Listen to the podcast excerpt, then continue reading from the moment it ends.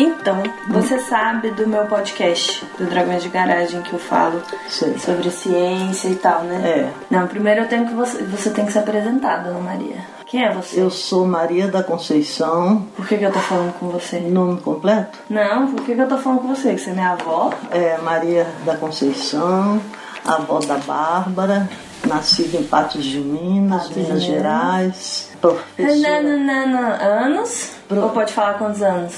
Pode, 82 anos, professora aposentada pela Secretaria de Educação do Distrito Federal e Sete filhos? tive oito filhos. Oito filhos. mas tem uma história com esses oito filhos. Eu morreram três e eu adotei duas. Então atualmente são sete filhos. Então morreu o João, a Elisa e a Rita. E ficou Sônia, Ângela, Regina, Marta, Carlos Magno, Ana Cláudia e Beth. Muito bem. Eu queria conversar com você, vó, porque a gente vai falar sobre vacina. Que a gente tem olhado na, os resultados e os índices de vacinação no Brasil estão caindo muito, muito. Tem doenças tipo a poliomielite que estão correndo risco de voltar porque as pessoas não estão vacinando. Na época dos meus filhos, todas as vacinas que apareceram, eles tomaram. Então a poliomielite eles tomaram, eles saíam já do hospital com a tríplice, que era a de tuberculose, qual? E já esqueci. Sei que naquela época, hoje estão todos com acima de 50 anos, então naquela época eles tomaram as vacinas que apareciam. Pois é, e nenhuma das mortes dos filhos Não, foi não foi- envolvido com não, algum problema não, desse. não. Porque você sempre tomou a vacina também. Eu também sempre tomei até uns tempos atrás que houve uma reação. As últimas duas que eu tomei De quê? De gripe, eu tive reação violenta. Mas é sobre isso que eu quero falar com você. Por É. que, que você não toma a vacina da gripe? Porque depois de falar com você, eu vou falar com o Gu, que é médico. Gu é Gustavo Takano, meu primo. Ele também é neto da Dona Maria e é um dos personagens que vai aparecer nessa história. A senhora não toma da gripe, mas tem É. gente que não tá tomando a de pólio, a de. Não, eu tomei a da febre amarela, tomei a de. Como é que fala? De. De pulmão, né? Não, não. Tuberculose. De tuberculose. Mas a da Tomei- gripe, o que aconteceu? Agora, a da gripe, as duas últimas que eu tomei, já deve ter um, bem uns 5 anos, ou mais ou menos. A primeira vez eu tive uma reação, não foi tão violenta, mas eu sinto, passei muito mal, tive febre e depois passou. Quando foi a última que eu tomei, eu tive uma febre muito alta e foi preciso ir ao médico. Eu fui para o pronto-socorro. Muito alta, batendo o queixo, de bater os dentes sabe? Muito violenta mesmo. E uma dor de cabeça infernal. Então, depois disso, eu não tomei mais a gripe. Mas você fica gripada? Ah, Não, não tive gripe. Eu tenho às vezes um, um resfriado, porque eu tenho sempre problema de, de garganta. Hoje mesmo eu tô com problema de garganta, e sério. Então, a gripe, gripe, gripe mesmo eu não tive mais. Não tive. Mesmo eu não estando tomando nos últimos, nas últimas vezes, eu não gripei, eu tive resfriados. Uhum. Mas e aí quando eu for conversar com o Gu, eu vou perguntar pra ele por isso. Por que, que tem gente que toma vacina e tem reação e que fica com dor de barriga e fica com Não, febre? pois é, eu tive foi febre violenta. Eu vou perguntar pra ele. E aí, se ele explicar direitinho, você acha que a gente consegue te convencer a voltar a tomar a vacina? Não sei, não sei. Eu morro de medo. Tá. É que eu tive uma reação muito violenta. Tá. É. Mas então. Então vamos ver. É, Vou conversar com ele. é. Tá bom.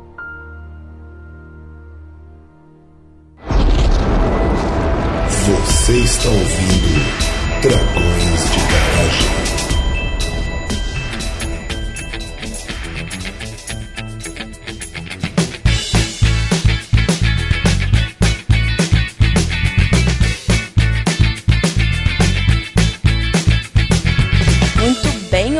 Draconianos, sejam bem-vindos a mais um episódio do Dragões de Garagem e mais uma vez um episódio um pouco diferente. Essa semana nós vamos falar de vacina, mas a gente já tem um episódio de vacinas, que é o episódio 87 com Atila. Então, para não ficar repetitivo e um pouco mais do mesmo, durante o mês de agosto, campanha de vacinação, uma pauta tão importante, a gente decidiu contar essa história da vacinação de uma forma um pouco diferente. Eu vou conduzir vocês através de uma jornada por esse episódio de storytelling. Ele é quase um meta episódio, porque além de fazer o episódio, eu conto um pouquinho para vocês como eu fiz esse episódio. E ele tem um objetivo muito nobre, mas também um pouco egoísta. O objetivo final desse episódio é convencer minha avó a vacinar contra a gripe. Só isso.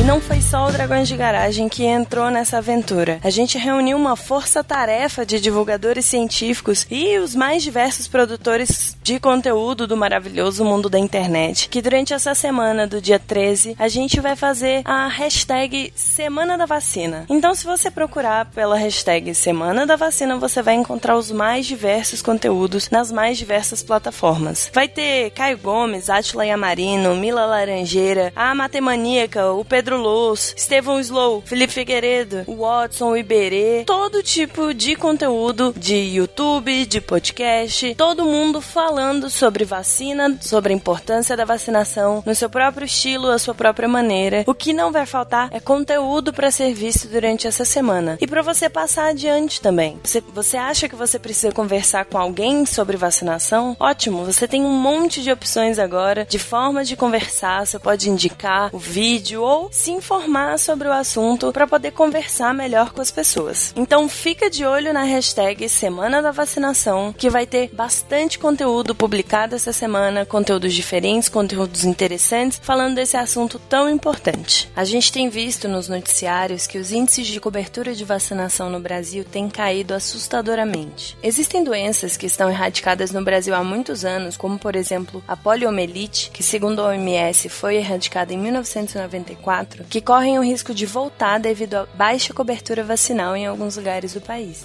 Isso desperta na gente não só um medo, como também uma dúvida do porquê esse tipo de coisa está acontecendo. Para começar, é importante que a gente entenda o que é uma cobertura vacinal e qual é o índice de cobertura vacinal adequada. Então, segundo o Programa Nacional de Imunização, PNI, o cálculo da cobertura vacinal é dado pelo número de doses aplicadas de uma determinada vacina dividida pela população-alvo. Ou seja, se eu tenho um alvo de população de pessoas que devem ser imunizadas, eu vou calcular qual porcentagem dessas pessoas efetivamente recebeu a vacina. Segundo a PNI, para influenza e HPV, a cobertura vacinal esperada é de 80%. Para vacinas como a BCG e o rotavírus, ela chega a 90%. E para outras doenças como a polio, difteria, tétano, coqueluche, hepatite B, tríplice viral, entre outras, outras, esse índice pode chegar a 95%. Por que, que os nossos índices estão tão baixos? E qual é o perigo desse tipo de fenômeno? Aonde está o nosso erro? Aonde está faltando, seja informação, insumo ou um incentivo para as pessoas procurarem os postos? O Programa Nacional de Imunização tem atualmente 44 anos. Ele começou dia 12 de agosto de 1976. Por acaso também, dia 12 de agosto é meu aniversário, mas isso é outra história. Nesses 44 anos, o PNI se mostrou uma das principais e mais relevantes intervenções em saúde pública no Brasil. Ele levou à redução do número de mortes por doenças imunopreveníveis e, consequentemente, reduziu o índice de mortalidade infantil. Mas o sucesso da vacinação no Brasil não é medido só por esse número de pessoas vacinadas. Ele também tem que levar em consideração a homogeneidade da cobertura vacinal, ou seja, se a porcentagem da cobertura vacinal das pessoas vacinadas é alta em todas as regiões e municípios do Brasil, ou se em um lugar ela é muito alta e em outro ela é muito baixa. Senão, não adianta nada. Os estudos sobre isso e o monitoramento rápido são importantes para a otimização do programa e para garantir a saúde a toda a população brasileira. No episódio 87, sobre vacinas, a gente fala um pouco mais sobre a imunidade de rebanho. Então, se você ainda não escutou, volta lá e escuta antes de vir para esse episódio. Pode parecer que a gente está um pouco mais insistente que o normal, e na verdade é isso mesmo. A gente tá sim. A gente está fazendo um apelo pela conscientização das pessoas da importância da vacinação e lembrando que em agosto tem campanha de vacinação no Brasil inteiro. A vacinação é uma das políticas públicas mais importantes que a gente tem. E não à toa o nosso último episódio foi sobre políticas públicas. A gente fez como se fosse um prólogo para o episódio de hoje e você nem percebeu. Tendo dito isso, ouça esse episódio com carinho, se informe, se eduque e nos ajude a transcender a bolha das pessoas que já concordam quanto à importância da vacinação. Vamos conversar sobre isso com quem ainda não está convencido, que são as pessoas de maior risco. Eu, por exemplo, fiz esse episódio inteiro só para conseguir convencer a minha avó.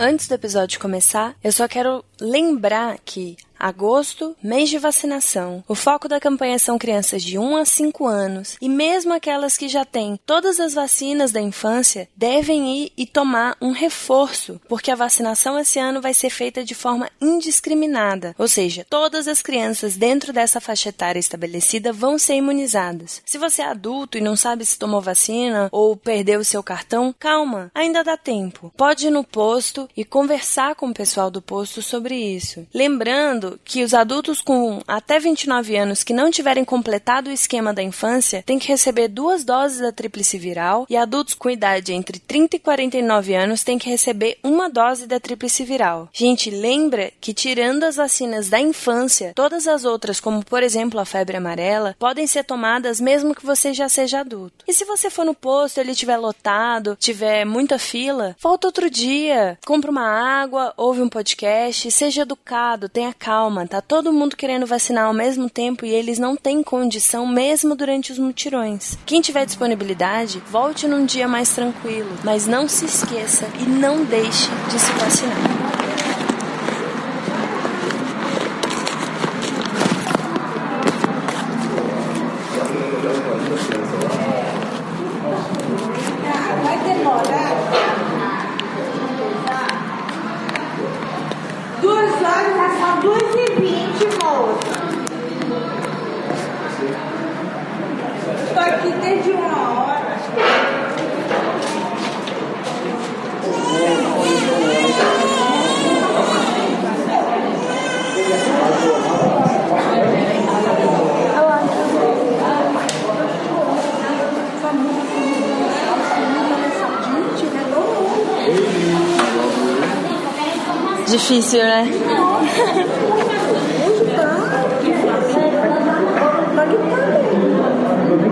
Tudo bom? Boa tarde.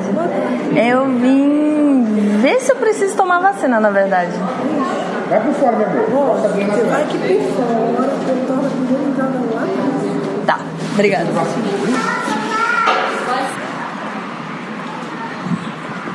Eu tô aqui no Centro de Saúde 13 da Zanorte. Foi onde eu tomei todas as vacinas da minha vida. É onde, não sei, todo o meu cartão foi preenchido aqui. E hoje é uma terça tarde, está relativamente vazio, apesar do pessoal estar um pouco estressado. Eu tenho que tomar vacina de febre amarela. Vamos ver. Chegando no posto, eu entrei numa fila de vacinação e nessa fila eu comecei a conversar com a Vera, mãe da Fernanda, que era uma menina que estava lá para vacinar contra HPV. Eu conversei um bocado com a Vera, perguntei para ela sobre como funcionava a dinâmica de vacinação na família dela, entre os colegas dela, e a filha dela também conversou bastante comigo. Isso foi o início da minha jornada, foi a primeira conversa que eu tive sobre o assunto e me ajudou a formular algumas perguntas que viriam da dali pra frente. Então, tô aqui no posto de saúde 13 da Zanorte. Vera, conheci na fila. Vera Freitas. Vera Freitas. O que você faz, Vera? Eu sou empresária. Eu conversei com a Vera sobre a peregrinação que foi tentar vacinar a Fernanda para HPV. Ela me contou que era a segunda tarde que ela tirava para ir nos postos de saúde atrás disso e que da outra vez teve posto que não tinha mais sala de vacinação. O outro não tinha disponibilidade da vacina e em um deles, apesar de estar tá tendo a vacinação, a fila estava grande e o posto fechava para almoço. Ela não teria disponibilidade de esperar até uma hora da tarde para os funcionários voltarem do almoço e continuar continuar a fila. Então, assim, não tinha condições de esperar, né? Além de todas aquelas pessoas que estavam na frente, mais, mais a, a, hora da fila. Então, assim, eu acho que tinha que ter mais funcionários. Até aqui mesmo você vê que é uma pessoa na triagem, né? A fila fica grande, uma pessoa para dar a vacina e não tem ninguém para tirar horário de almoço, é. porque as pessoas trabalham. É né? As pessoas é, trabalham, então assim, muita gente tem o horário de almoço para fazer isso, só que o funcionário do posto também tem também que tirar o horário de almoço. Né? Então tinha que ter um revezamento. E o posto funciona em horário comercial. É. Então se a pessoa sai do trabalho às seis, isso. o posto fechou. Isso. Durante esse papo, ali na fila, a gente conversou sobre como era a vacinação antigamente, como as pessoas acreditavam na vacinação, como os pais dela interpretavam a necessidade da vacina. Ela comentou também sobre o excesso de informação e como essas coisas, na verdade, geralmente são informações erradas. Tipo um rabicho de fofoca que tem até um fundinho de verdade, mas tanta coisa foi criada ali em cima que tem mais desinformação que informação. Eu perguntei para ela se no convívio dela tinha alguma pessoa contra a vacinação. E ela falou que, por sorte, nem dentro da família dela e nem no grupo da escola onde as mães estavam discutindo a vacinação de suas filhas do HPV, ela encontrou esse tipo de manifestação. Além disso, a Vera mencionou uma coisa muito importante, que é, diante de uma notícia falsa ou de uma informação incorreta, a gente falar sobre o assunto. Eu, por exemplo, não tenho tanto conhecimento. Eu sei o que é bom para minha filha eu escolhi uma excelente pediatra, sigo que ele, a orientação que ele dá. E é aquela idade que tem que tomar vacina. É que tem muita gente que tem medo por ser ah, coisa do governo, medicação demais. Imagina o tanto de remédio que uma criança recém-nascida tem que tomar. Isso não pode ser saudável, isso não. Ai, é, pode ser, mas eu nunca pensei isso. Eu sempre acho que. E eu falo para ela quando ela começa a reclamar que vai ter que tomar, eu falo: olha, é o seu futuro, é a sua vida, não é agora só. É. É menos um para ter problema no futuro, menos uma doença. Então, eu penso dessa forma.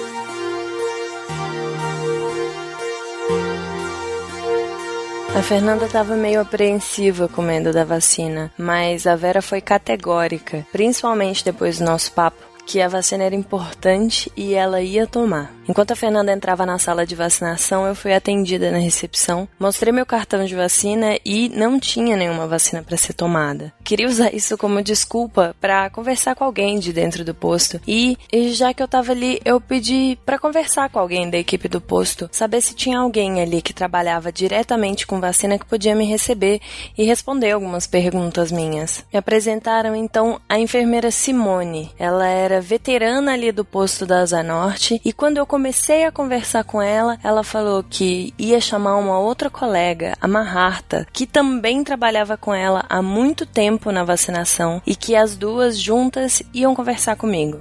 Eu sou a enfermeira Simone, né? Eu tenho pós-graduação em promoção e prevenção da saúde pela UNB e eu tenho 23 anos de enfermagem, entendeu?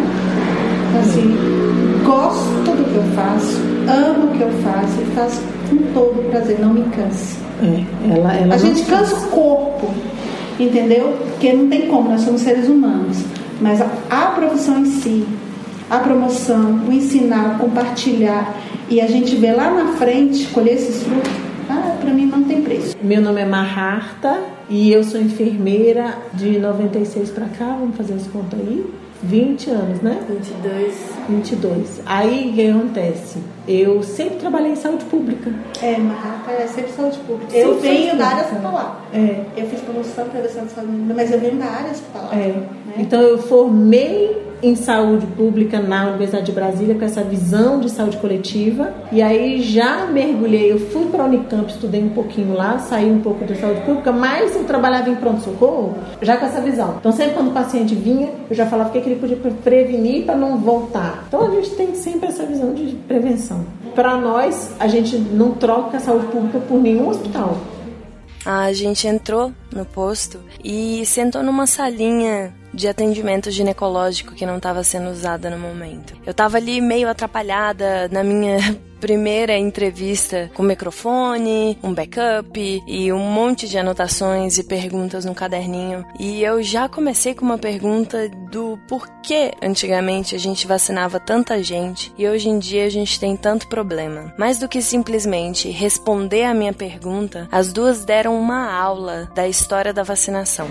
O que aconteceu? O Programa Nacional de Imunização nasceu no Brasil numa época que a mortalidade infantil era alta, com doenças que a gente chama de imunopreveníveis, uhum. que dá para imunizar e dá para a criança viver sem ter tido aquela doença. Uhum. Então, em 1973, começou-se os esforços do Brasil, que já era república, uhum. para trabalhar nesse sentido, de maneira a acessar todos os brasileiros. Então, era oferecido, a gente não pode dizer que é gratuito, porque sempre são os impostos que financiam, é. né?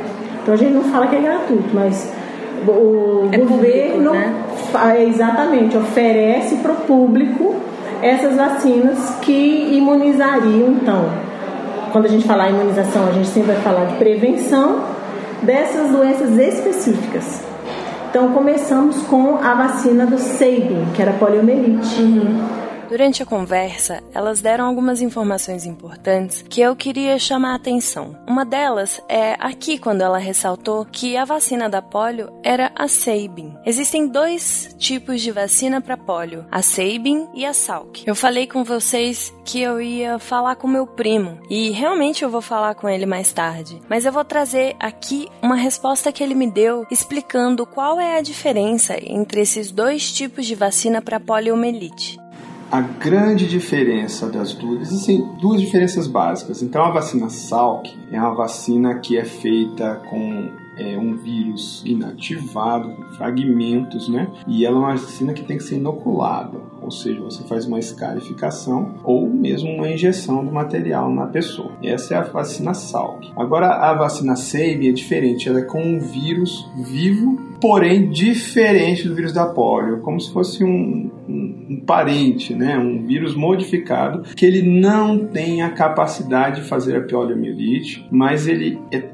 tão próximo ao vírus da poliomielite que ele transforma a pessoa uma pessoa imunologicamente preparada para lidar com o vírus. Ele reconhece os antígenos e aí dali por diante a pessoa sabe lidar com o vírus. Se ela entrar em contato com o vírus selvagem, né, o vírus que forma a doença, ela pode é, se defender com o seu próprio organismo, criando a imunidade que é a a, a, intenção das vacinas, de ambas as vacinas. Então a vacina Sabin ela tem uma vantagem em termos é, do que a sal, que justamente como o vírus é vivo, ele realmente entra no organismo, coloniza nosso organismo e faz que exista a resposta é, imunológica. Então, a pessoa vai ficar com um quadro, não digo de doença, mas ela pode causar algum tipo de desconforto, às vezes tem uma diarreia pequenininha, e esse vírus ele pode até passar de pessoa para pessoa, que isso é excelente, né? Porque o vírus bom, o vírus que não tem potencial para fazer uma doença alguma, né? Ele pode se disseminar na população e às vezes ele consegue atingir até uma pessoa que não foi vacinada, mas ela está naquela grande população que foi vacinada. Então, em lugares que tem, por exemplo, um baixo índice de saneamento básico, o fato desse vírus, dessa possível desinteria, essa pessoa não tem tanta condição ali, isso vai imunizar mais gente potencialmente por causa dessa propagação do vírus. Sim, e aí o que, que acontece? Toda aquela população vai entrar em contato de uma forma ou de outra, entra em contato com o vírus. E aí toda aquela população vai estar imunizada. E o mais interessante é que uma população imunizada, o vírus selvagem, ele não consegue entrar. Então, a chance do vírus selvagem achar uma pessoa que não esteja imunizada, que o vírus possa vingar naquela pessoa, ou seja, ele possa entrar na pessoa, proliferar, fazer a doença e se propagar, né, tornar-se infectante, passar para as demais pessoas, é baixa muito. O que a gente chama de imunidade de rebanho. Né? Então, se a pessoa está naquela população que está imunizada, mesmo que houvesse alguma falha, vai lá, a gotinha não pegou no lugar certo, a criança cuspiu, existia alguma coisa errada com aquela criança que ela não conseguiu desenvolver a resposta imunitária, estando a comunidade imunizada, preparada para combater aquela doença, é mais difícil que um vírus chegue na, na, naquela determinada criança. No Brasil, naquela época, antes de 1973, era muito normal ter gente que era vítima da doença e ficava por isso mesmo. E aí dava-se aquelas é, explicações. É porque é pobre, é porque é mal alimentado, ah, porque é descuidado, ah, porque não tem higiene. E na verdade, esse, esse vírus que causa poliomielite, ele pode causar doença também em rico, também uhum. quem é bem alimentado. Só basta não ter o anticorpo que é a proteção. Uhum. E aí achava-se que era assim mesmo. Com o advento da vacina, e o programa teve muito sucesso, porque começamos a regredir os números de casos da poliomielite, começou o pessoal a ter fé na vacina. Uhum. Uma atenção maior. Isso, e aí não havia mais questionamento. Começavam as crianças virem e vacinamos e a gente conseguiu conquistar a população e dava tudo certo, tudo muito bem. Porque os pais conheciam muita gente que teve pólio, Isso. aí começou a vacinação, já não conhecia mais ninguém, falou, bom, alguma coisa mudou tá aí, funcionando, né? funcionando. E, e não tinha o pavor da injeção, porque a pólio é oral.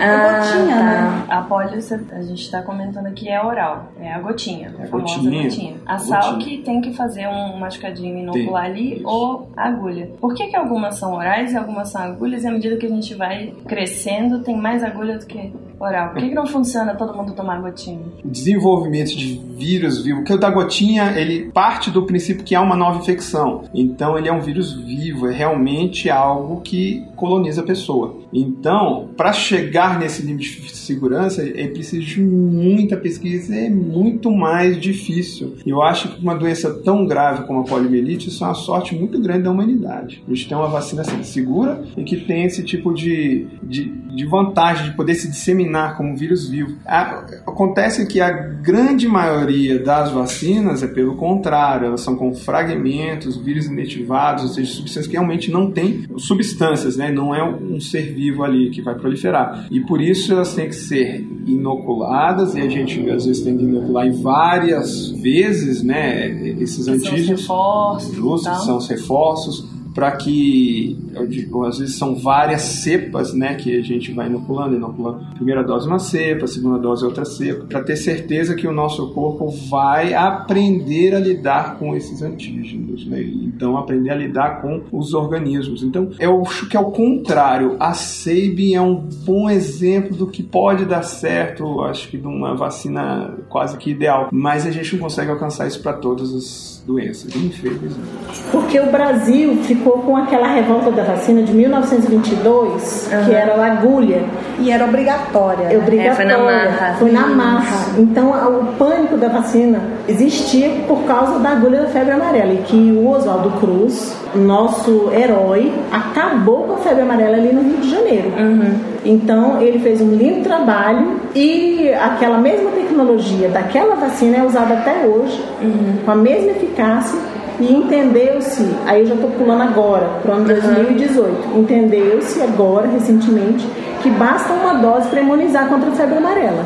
Uhum. Esse entendimento chegou recentemente. Então, o Brasil veio dessa guerra da vacina, com esse sucesso da poliomielite, ele emplacou o programa nacional. Aí as outras vacinas foram indo no mesmo, no mesmo ritmo, com as crianças, as famílias felizes, viu-se que mudou o cenário. Aí veio a, a tríplice viral, tinha uma aceitação popular. Tinha uma aceitação, isso, porque as pessoas tinham uma mortalidade infantil muito alta. Uhum. E a mesma aceitação boa foi para o caso do sarampo, que é a, a, vacina contra o sarampo, que a gente uhum. fazia só a vacina contra o sarampo. então as crianças pararam de morrer também, porque o febrão do sarampo desidrata a criança. Aham. E aí morre por Da desidratação. e tal, é. Sim. E aí não morria mais aquele tanto de criança com sarampo. Aí começou a se aceitar, olha, realmente a vacina é muito boa. E o Brasil conquistou esse patamar bonito que a gente tinha até ano passado, que a gente não tinha mais caso de sarampo, a gente recebeu um certificado de livre de sarampo. Antigamente, em 1980, que ainda tinha caso aqui no DF de tétano, se a criança passasse de sete dias, a família dizia que vingava. Ah, vingou. Só que não é assim. A criança que tá, foi vacinada, a, gestante que vacinou contra o tétano, garantiu que essa criança passasse de sete dias. Era o mal de sete dias. Você vê, eu te disse agora 1980, não é coisa Não é antiga. muito tempo. E aí a minha dúvida é, aonde foi que a gente errou Então tem uma pra resposta. polio tá voltando, sarampo tá voltando? É, existiu um financiamento escuso, maligno, para uma empresa, uma farmácia, eu não sei ao certo, mas isso foi em outro continente. Para um trabalho que alguém maliciosamente é, receberia o dinheiro para provar que a vacina causaria autismo. Ah, sim, a Vocês história do autismo. É, a gente conta saber, essa história no né? episódio. É. E foi assim, a ganância de uma pessoa, um- uma pessoa que é um cientista, mas que ele resolveu se corromper. Uhum. E ele publicou esse trabalho. E até hoje, foi até, Até dia hoje, eu ontem, peguei, eu peguei também. uma pessoa a gente citando pega, esse trabalho. A Ontem. gente pega até hoje. Até hoje a gente ainda ouve pessoas que não querem vacinar Por causa dessa- por causa desse trabalho. Até hoje. Na 208 eu tive que sentar com a mãe, conversar com ela, explicar o porquê, papapá, papapá. Mas ela deixou vacinar a criança, mas ainda assim, assim, não tinha aquela. Ela confiando mais naquele trabalho. De que ela não sabe de quem sei, é. eu acho que ela nem leu direito. Não, eu acho que foi alguém que falou, que explicou, Porque pessoa de confiança foi, dela. ele foi é, penalizado. Foi. Foi penalizado. Eu falei Ele foi retirado do. do não sei Ele se é- Ele perdeu- o CRM, ele perdeu o C- é, o que seria perdeu. relativo ao CRM O CRM dele. hoje, que, que- que- É. ele perdeu na época. Pois eu é. li todo esse trabalho. Eu, eu, eu li também, para poder também ter esse argumento. de Ah, tá Entendeu? Então eu também. Enquanto a gente conversava um pouco mais sobre os efeitos daquela publicação que correlacionava autismo com as vacinas, e elas me contavam um pouco do que chegava para elas na sala de vacinação, em termos de medos e questionamento das mães sobre essa relação que já foi provada mais de vezes que não é real, uma outra funcionária do posto entrou e avisou que ela ia fazer só um examezinho numa grávida e dar uma ouvidinha num coração. A gente continuou ali conversando, mas eu confesso que nessa hora eu me desconcentrei um pouco e foi um tanto emocionante participar daquele exame. As coisas que elas estavam falando eram muito interessantes importantes, mas eu acredito que toda essa discussão da correlação entre vacina e autismo que elas comentaram lá já foi explorada no nosso episódio 87 de vacinas, onde a gente conta essa história inteira. E naquele momento, naquele momento eu acho que o mais importante foi presenciar o exame.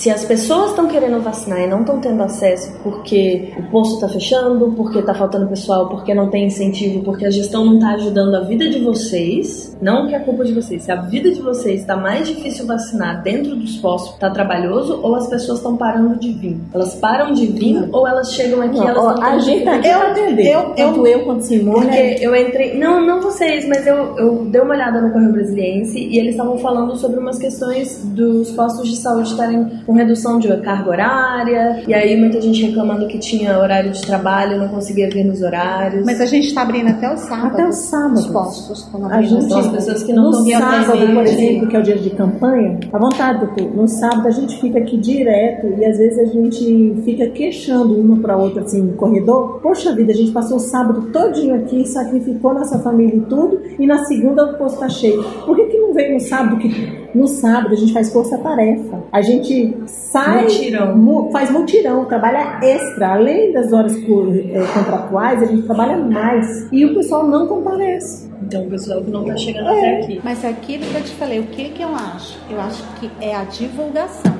A divulgação Antes da era palha divulgação não era na assim. televisão. A divulgação era Zé Botinho na televisão. E aí né? eu não queria que a gente Todo falasse isso, eu queria que você Todo- é, percebesse isso. Isso. Porque passava na televisão, no horário nobre, essa comunicação. saber o que Com a mudou população no trabalho maior. de vocês. O que, que era melhor, o que, que era pior. Deixa eu te A falar. gente tinha honra de trabalhar em sala de vacina. A gente, Ah, a gente tinha- amava, né? É, Hoje hoje, em em dia, dia, chama pra trabalhar em Não vacina. estimulam mais essa gente, realmente. É, Era uma alegria. Pra nós era festa. A gente vinha todo mundo vestida junto. Eu lembro, fantasiada. Fantasiada. Pra nós era festa, a gente trazia prato de casa pra dividir com as colegas.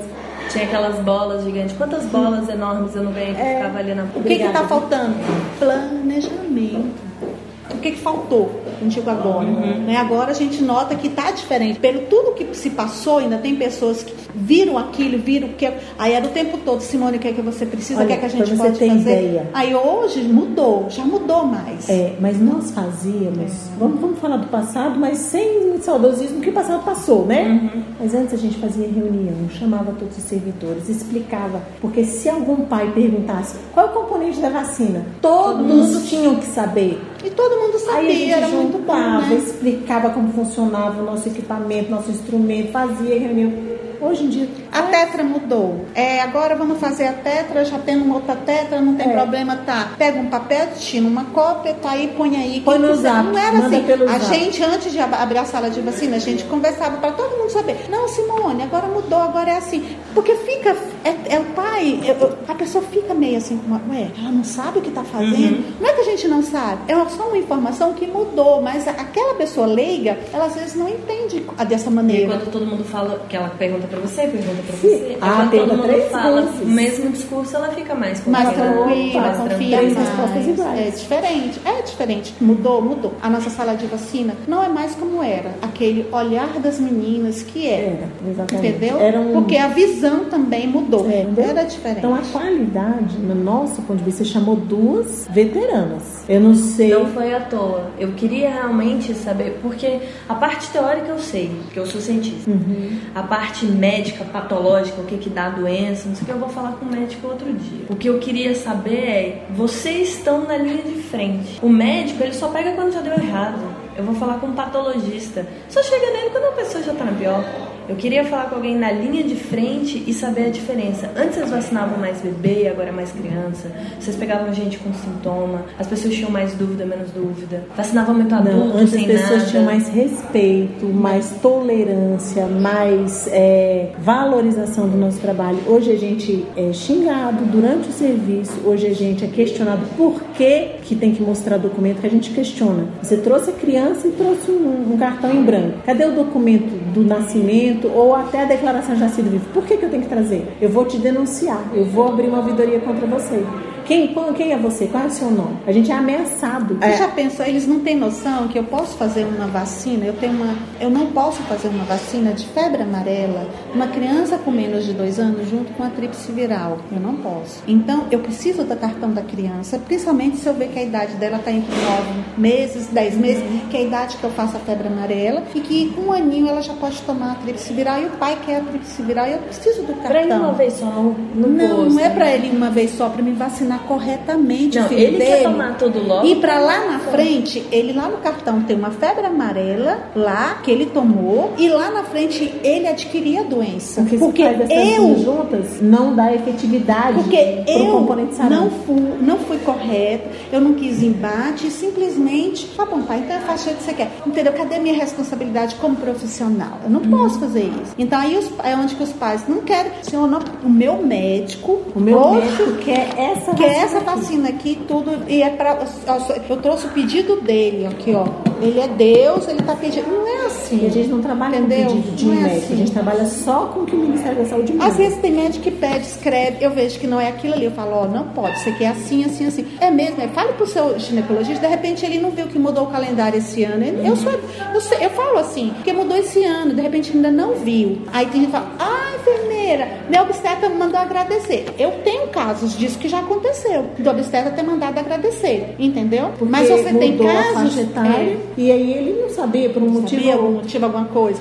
Mas tem médico que, ó, meu pediatra falou que é para fazer sim. E para me pegar seu é nome. você do isso, do pediatra. Então, é, é esse respeito que a gente tá falando. Nossa, entendeu? antigamente, a gente, a gente se contentava com pouco. Pode ser, não sei como que é, hoje em dia, mas a gente se contentava com uma camisetinha. A gente ganhava a camisetinha do Zé Gotinha. A gente, a gente escolhia quem é que ia vestir O Zé o Zé Gotinha. E aí a gente fazia, igual eu tô te contando, compartilhava prato, porque o dia era especial. A gente tinha um volume. Era uma festa boa, não uma coisa ruim, Sim, né? a gente tinha um gostoso. volume de funcionários muito bom. servidores que a gente não ficava sufocado, doido pra fazer xixi. Porque não- a gente muitas vezes, essa aqui, eu não sei como que ela não tem problema, porque ela fica, ficava direto na sala de vacina e falava, Simone, pelo amor de Deus, eu não te vi se levantar. Porque ela ficava na parte administrativa também. E aí, muitas vezes a gente não tinha como ir no banheiro, no banheiro porque não tem um colega pra trocar. Mas não, na época antiga nós tínhamos gente, a gente tinha alegria, a gente tinha bazar.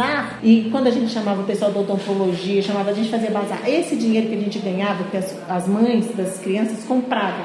Alguém fazia um laço, alguém fazia. A gente comprava tinta para carimbo, comprava fita durex para usar aqui nos exames, que a gente tem que rotular, porque são coisas que, que não fornecem pra gente, que a gente comprava com dinheiro do bazar. Até mesmo liquid paper, caneta, tudo que o, o- a crianças- secretaria não, não dá. Hoje em dia você não pode fazer mais bazar, não As crianças pe- pedem na, vacina, na campanha, Pedem tia, balão. põe o pulativo. É.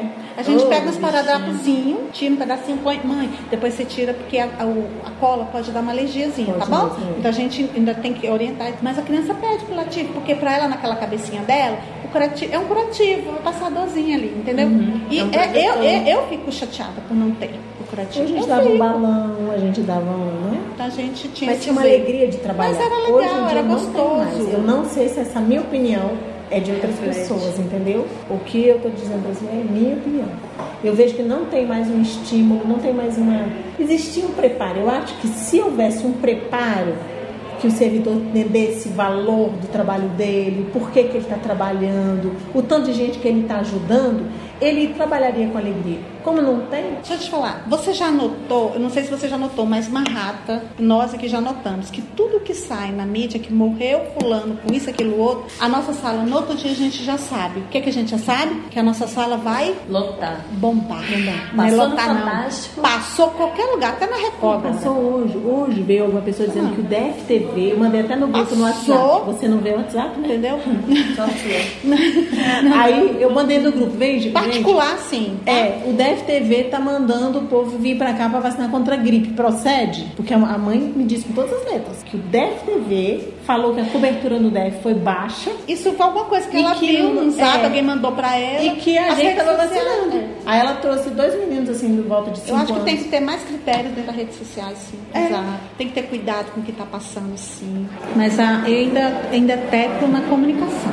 Então- Eu acho que ela está falha. Eu sinto que ela está falha porque muitos pacientes chegam na segunda-feira e não sabiam que tinha uma campanha no sábado. É a divulgação. A divulgação.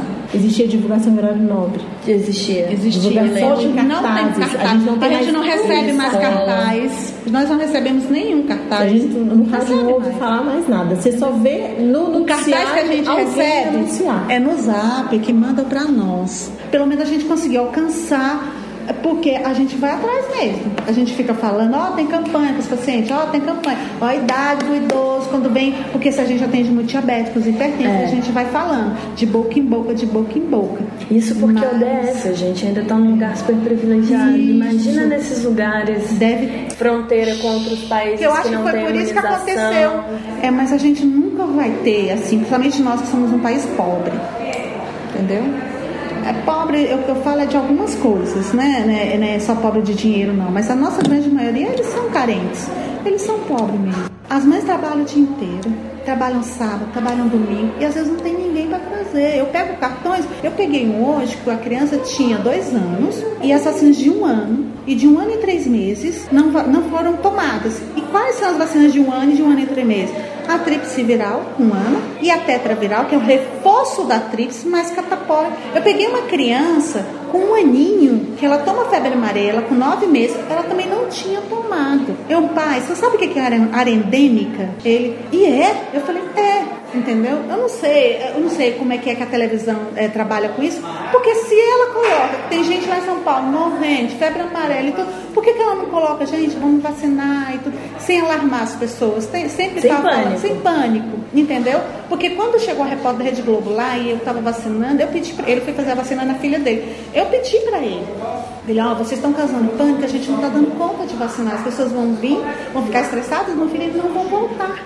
Pede para vir sábado, pede pra vir Não, peça para que eles venham e se vê que o posto está cheio, retorna no outro dia, entendeu? Não Porque eles querem vir ver, também, né? a mídia quer ver a fila, mostrar a fila que está muito grande. Não, gente, a fila está grande, mas não precisa. Aí eles começaram a mudar o discurso na televisão mesmo, começou a mudar um pouquinho. Nessa hora, durante a conversa, a enfermeira Maharta já tinha saído para resolver alguma coisa e chegou outra pessoa falando com a Simone que tinha uma grávida em trabalho de parto e que ela precisava de ajuda. Obviamente, eu não fiquei no caminho delas e eu fiquei esperando durante um tempo enquanto tudo se desenvolvia. Uma mulher na quarta gravidez entrou em trabalho de parto no posto um pouco antes da época e elas estavam chamando o SAMU para fazer a remoção dessa grávida até um hospital. Depois que a grávida estava acudida e tudo estava dentro dos conformes, elas voltaram pra gente continuar conversando. Eu fiquei um bom tempo lá na sala com elas ainda. E é gostoso.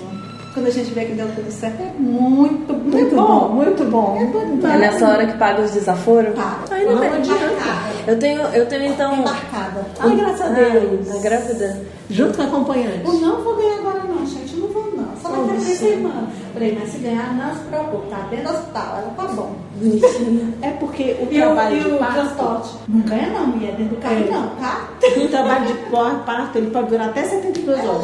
Mas quando é múltipla, assim, quando é 40 gestação, aí a gente já pensa que pode ser a qualquer momento. É. Porque aí é inerente, né? O organismo não é nada. Já aprendeu o caminho? Já aprendeu o caminho. Depois que o transporte para o hospital chegou e a grávida foi removida, elas voltaram e a gente continuou conversando um tempo. Nesse final, a gente bateu mais um papo e foram outras amenidades. Elas me falaram bastante sobre a vivência ali no posto e o tipo de trabalho gratificante que elas têm. E eu saí de lá, já no final do dia, cheia de pensamentos na cabeça. Era o meu primeiro conjunto de entrevistas para esse episódio. Era a primeira vez que eu parava e realmente ouvir o que as pessoas tinham a dizer sobre aquilo. E eu fiz questão de registrar o que estava se passando na minha cabeça, porque como a gente está fazendo essa jornada juntos, eu achei que fosse importante dividir com vocês o estado mental que eu tava.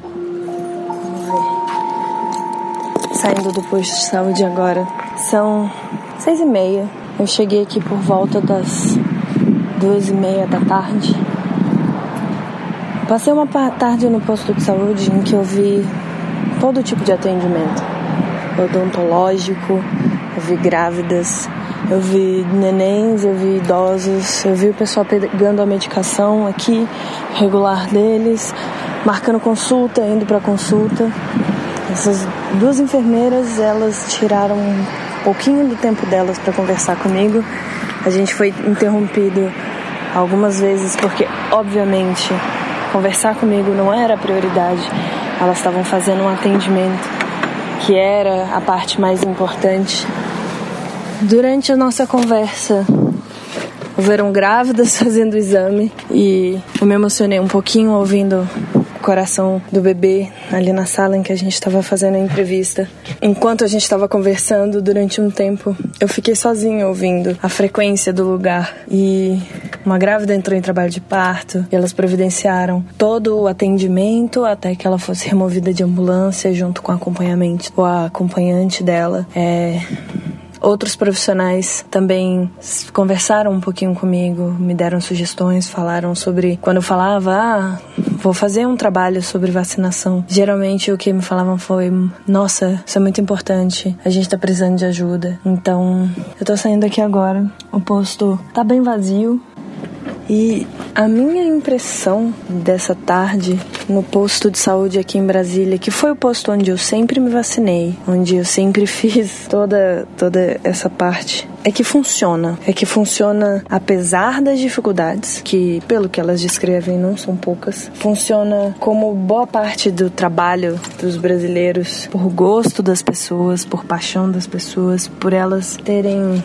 noção da importância que elas têm para a vida de tanta gente. Pode ter dificuldade, às vezes faltar uma coisa ou outra, poucas salas para atendimento, uma certa fila, porque eu fiquei um, um bocado do tempo na fila também até eu ser atendida para vacina que eu acabei não tomando ou alguma coisa assim. Mas não é nada impeditivo para mim que pude dispor dessa tarde para vir aqui contar essa história.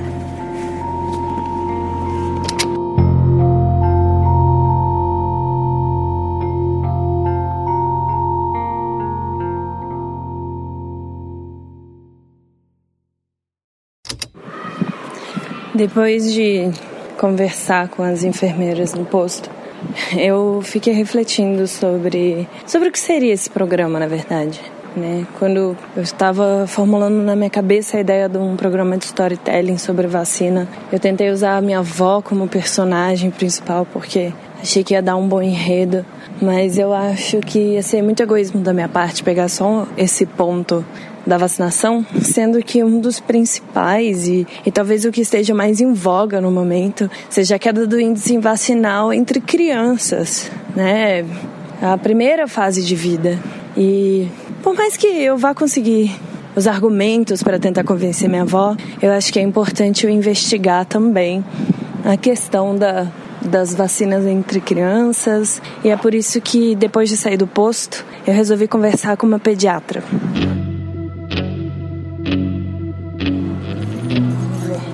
Nome é Natália, né? Natália Espínola. Eu formei na Católica, Universidade Católica de Brasília. Católica é como a gente chama a PUC aqui em Brasília, a Pontifícia Universidade Católica. Fiz medicina, formei em 2012. Fiz pediatria no Hospital Materno Infantil de Brasília, dois anos, né, especialização. Então, foi de 2013 a 2016. É, depois eu fiz neuropediatria, mais dois anos, depois eu fiz neurofisiologia, mais um ano. E atualmente eu trabalho no Hospital Materno Infantil de Brasília como pediatra e trabalho na área de neuropediatria em outros hospitais, como o Hospital da Criança e, e na minha clínica particular. A gente resolveu fazer esse episódio depois que a gente viu a queda dos índices de vacinação, da cobertura vacinal. A gente está vendo a mídia contando essas histórias que os índices estão caindo, que o índice de cobertura de pólio está caindo, a gente já erradicou a polio. E eu queria saber como isso se reflete no seu consultório, porque quando eu fui conversar com as meninas no posto, elas falaram que sai na televisão no dia seguinte, tá todo mundo no posto, cheio de fila. É, na nossa prática, realmente a gente vê uma certa preocupação aqui em Brasília da, dessa população de ir atrás de vacina mesmo. E não só as pessoas que têm mais poder aquisitivo, mas também as que têm, porque como eu lido com todas essas classes, eu consigo ver a diferença. Então existe mesmo essa preocupação. Mas em relação o que a gente vê de, por exemplo, que destoa, que como a gente é Brasília e a gente recebe muita gente de fora, então que às vezes por exemplo, eu sou do HUB também, eu esqueci de falar, sou professora lá, então acaba que eu pego muita população indígena e população que vem de fora. Uhum. E aí a gente vê muita coisa incompleta. Então, a participação de vacinação em campanha, essas campanhas episódicas assim é fraca, mas realmente quando tudo que sai na mídia, em qualquer coisa, é, tem esse boom aí de, de procura. Como a vacina e essas doenças são silenciosas, eu acho que por esse motivo, às vezes a gente vai ter nessa queda porque as coisas não acontecem, mas toda vez uhum. que a mídia propõe que a coisa tenha aumentado ou alavancado aí a disseminação, ela realmente é absurda, assim. Então, até coisa boba, né, que é sei lá, esses dias, assim, falando de uma maneira bem, bem. Esses dias tinha um negócio chamado maca peruano. No outro dia, todo mundo no meu consultório queria isso aí, que, que reduz o colesterol, sei lá. Mas então, assim, a mídia tem um papel fundamental. E aumentou muito a demanda mesmo por essa procura aí de querer saber, se informar e, e procurar e tudo em relação à população em geral. É, então, eu acho que falta muita comunicação entre profissional e mídia. Nitidamente, às vezes, a mídia passa algumas informações que talvez não tenham sido adquiridas com alguma pessoa cientificamente formada para aquilo. Então, às vezes, procura de uma maneira que, do mesmo jeito que eu vou procurar na sua área e vou achar qualquer coisa na internet ou um artigo ou outro que a gente sabe que tem falhas metodológicas, mais uhum. uma vez, e aí eu vou divulgar aquilo achando que aquilo é verdade. Então eu acho que falta muita comunicação. Porque eu vejo muita coisa sendo passada da minha, da minha especialidade, das minhas coisas na mídia, então que às vezes não são tão verídicas assim, ou de maneira talvez não sejam tão. É, precisas, nem verídica, mas né? precisas, exatamente. Então eu acho que talvez a comunicação, que poderia ser um pouco mais aberta, e eu acho que é isso, porque a promoção da saúde é comunicação, é informação. E informação a gente não atinge muita gente. Quem atinge gente é mídia, e quem é mídia é, é quem tem contato com essas coisas, né? Assim, hoje em dia, podcast, Facebook, internet é muito mais do que eu, uma formiguinha no meio de toda a população é, para divulgar isso, né? Então, mas eu acho que é mais essa comunicação. Agora, a maneira como tem que ser abordada, eu acho que aí já, já é cada população. São estudos de caso, o que cada população, como compreende, como chegar, como assumir que aquela população vai entender aquilo, porque, mais uma vez, uma população que eu recebo no consultório é extremamente diferente de uma população que eu recebo num, num pronto-socorro da Secretaria de Saúde. Apesar de terem medos parecidos por serem pais e mães, entendimentos são completamente diferentes. Então, talvez a gente conseguisse abordar populações diferentes, atingindo de maneiras diferentes essa população. Então, também aí a gente precisa da ajuda mais uma vez da mídia para isso.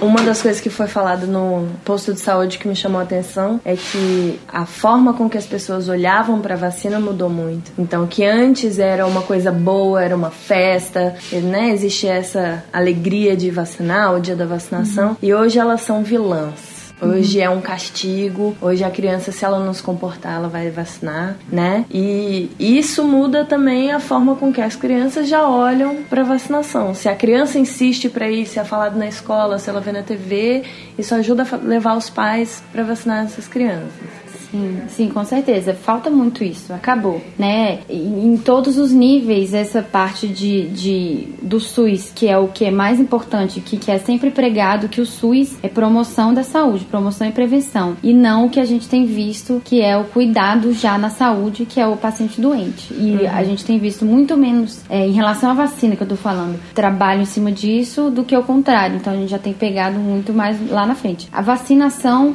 você falou bem, assim, é uma coisa que a gente o tempo inteiro no consultório. E a tia vai te dar uma injeção, se você não ficar quieto. Essa é uma frase que inclusive é brincadeira de dentro de WhatsApp de pediatra, meme de pediatra. Que a gente, inclusive, tem uma campanha no, no Facebook que pediatra não é, é vilão, vilão é, injeção não é punição e tudo mais, porque isso é muito comum mesmo. Essa questão que a Natália tá falando da demonização da vacina, do pediatra, isso foi uma coisa que as enfermeiras lá do posto também falaram comigo. E eu acho importante chamar a atenção, porque a única forma disso isso mudar é se a gente começar a conversar sobre o assunto e mudar esse tipo de pensamento, mudar esse tipo de fala na frente das crianças, especialmente. E é, converse com seu filho uhum. antes de trazer, é. que é para prevenção. Para ele não ficar totó. Mostrar que as crianças. Que as pessoas usam isso como um castigo. É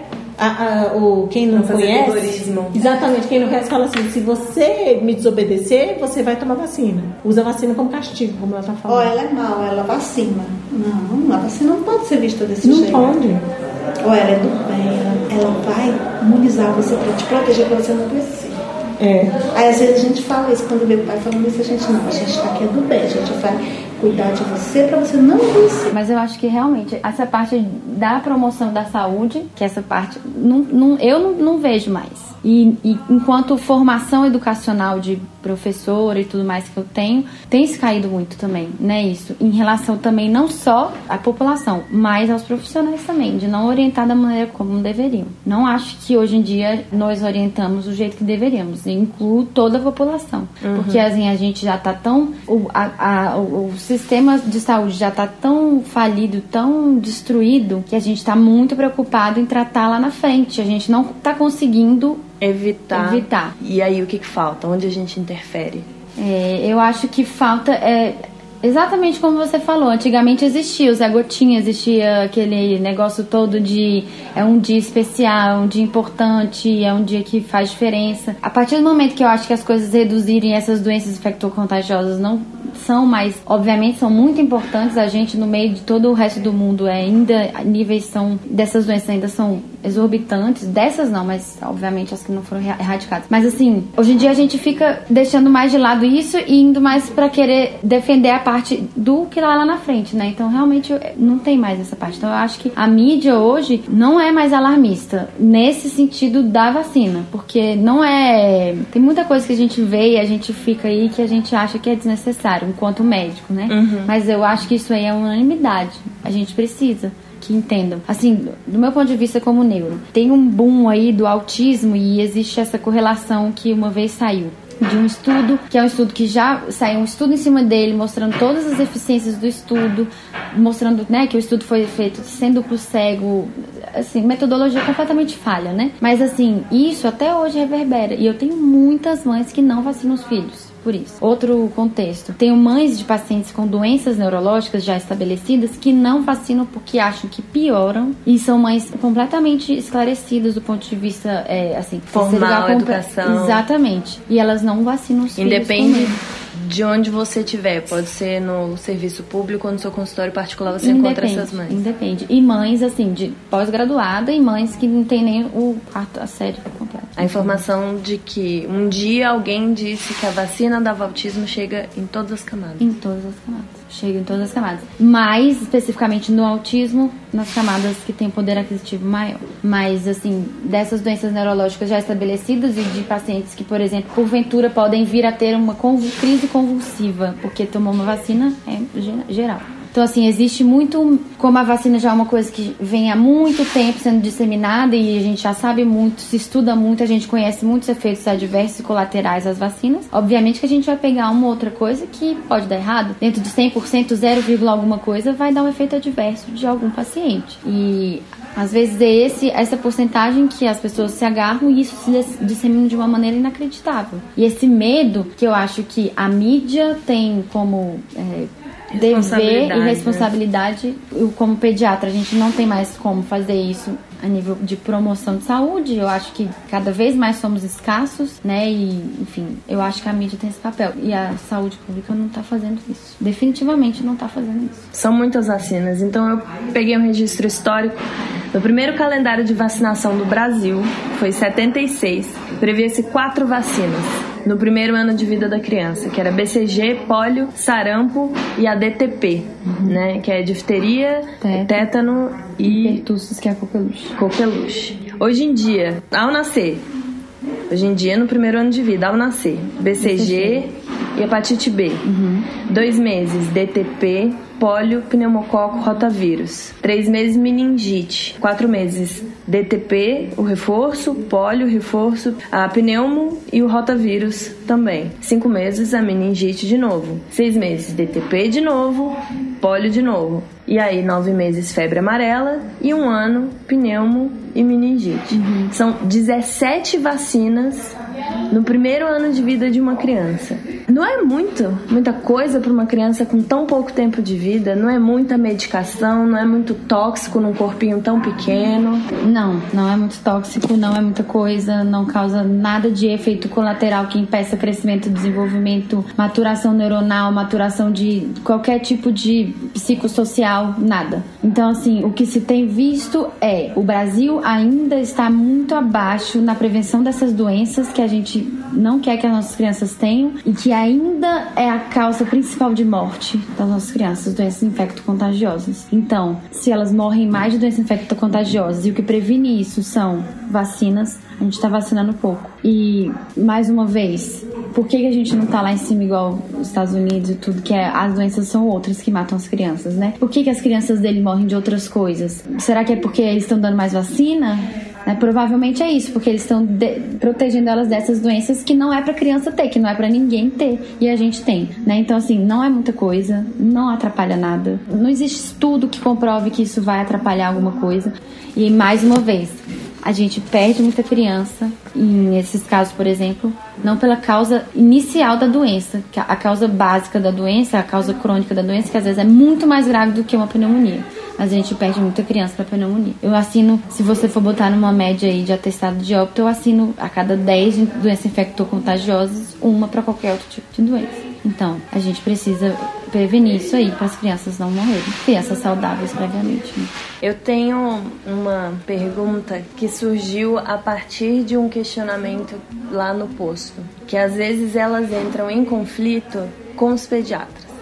E aí eu acho que é justo perguntar o outro lado da moeda uhum. ou né, abrir para você fazer uma crítica aos pares, vamos dizer. Certo. Que chega muita mãe lá com receita do pediatra para dar duas, três vacinas ao mesmo tempo e não é o protocolo que se tem no posto de saúde. Tem algumas vacinas que você não pode dar ao mesmo tempo que uma vai reagir com a outra, vai acabar com a imunização da outra. E o pai tem aquela confiança cega que o médico está certo, que ele mandou fazer isso e é para fazer. E elas chegam a entrar em conflito com essas pessoas.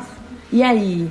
E o, o, pediatra que faz isso? Ou o pediatra que fala, não dê no, no posto, porque o posto só vai dar com seis meses. Vai no particular que eles dão antes. Não, a não ser em casos é, extremamente específicos, o que quem sabe mais orientar esse tipo de coisa é a enfermagem, a equipe de enfermagem que está treinada para isso. O médico estuda e a gente tem as limitações nossas, né? Assim, a vacinação e vacinar todos os tipos de vacina existem para cada uma no Ministério da Saúde um texto de umas 20, 30 páginas mostrando que cada uma tem, uhum. quais os efeitos colaterais, como é que deve ser administrada, quando administrada, por que não pode ser administrada desse jeito de outro. E a gente tem essa formação de saber de uma maneira geral, mas quem é treinado para isso são as pessoas que fazem isso. Então, assim, dentro do posto de saúde, eu acho que tem, cada um tem o seu papel e eu discordo disso aí, se a enfermeiro ou a técnica de enfermagem está cuidando daquilo fala uma coisa, é o que a gente orienta. Então, assim, eu acho que, como tudo na promoção e prevenção da saúde, é uma conversa, é uma equipe, né, de saúde, não é um ou outro. Mas discordo totalmente disso aí. Eu acho que a gente tem que trabalhar junto em relação à promoção de saúde. Mas é muito difícil. O médico ainda é muito individualista em relação ao pensamento. O médico confia em médico. Uhum. Enfim. E entre o médico e a enfermeira, o pai o, ah, geralmente. é. Em relação a isso, pais é, sempre vão acreditar em, em pediatras. Né? Mas, mais uma vez, como eu te falei, nós pediatras e, a, e eu, como professora de pediatria, vejo isso. A gente não está formando pediatra para saber orientar sobre promoção de saúde. A gente está formando muito pediatra para saber tratar a doença. Então, mais uma vez, como que a gente vai orientar uma vacina ou não vai orientar uma vacina de uma maneira ou de outra se a gente não está educando nossos pediatras para isso? Então, assim, reconheço que essa parte talvez seja falha da nossa e soberba de alguns profissionais. Não generalizando todos, porque temos muitos bons, né? Mas de maneira geral, sim. Eu, como médica recém-formada há pouco tempo, que nunca tinha visto algumas doenças, hoje ter que me deparar com a possibilidade de né, diagnóstico de algumas outras doenças que nem foi me ensinado direito isso no, no na faculdade é muito assustador. Né? E são doenças, mais uma vez, que podem ser evitadas, né? Então, assim, a, o apelo é que as pessoas se conscientizem de que o 0,01% de que tem efeito adverso é muito menor do que todo, tudo que a gente vê de sequela, sequela de dificuldade das crianças, né, que pode ser desenvolvida aí.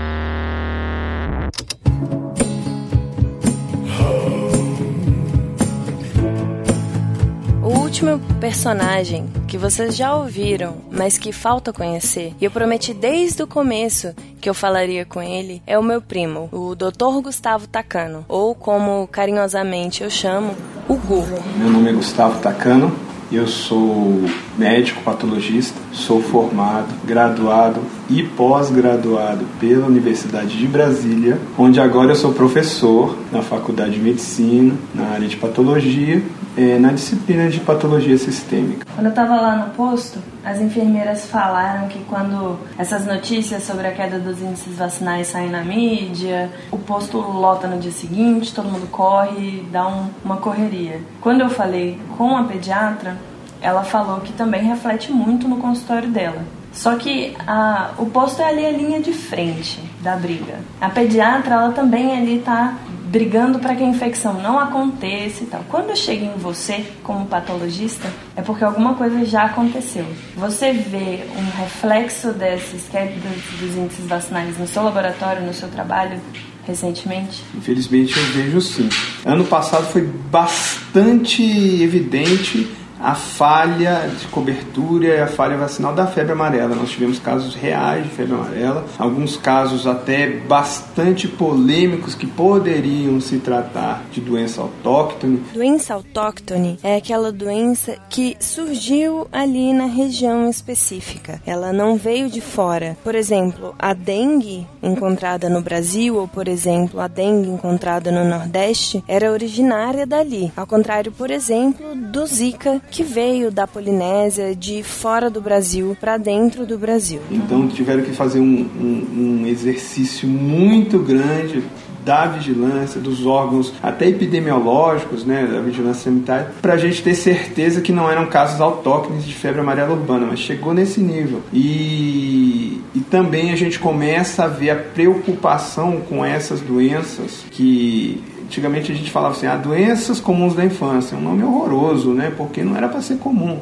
uma vez que a gente já tem vacina, mas realmente foram. Eram doenças como a varicela, sarampo, rubéola, e que hoje em dia a preocupação é tanta que às vezes a pessoa vai a óbito, pode ser uma causa que não tenha nada a ver com uma dessas doenças, mas passa já pela cabeça dos médicos, já passa pela preocupação e a gente está vendo esse temor, né, de estar tá lidando com aquelas antigas doenças. E o fato de vocês terem que se preocupar com esse tipo de doença hoje em dia, aqui em Brasília, que queira ou não, é uma ilha de desenvolvimento atípica com relação ao resto do Brasil, por si só é preocupante.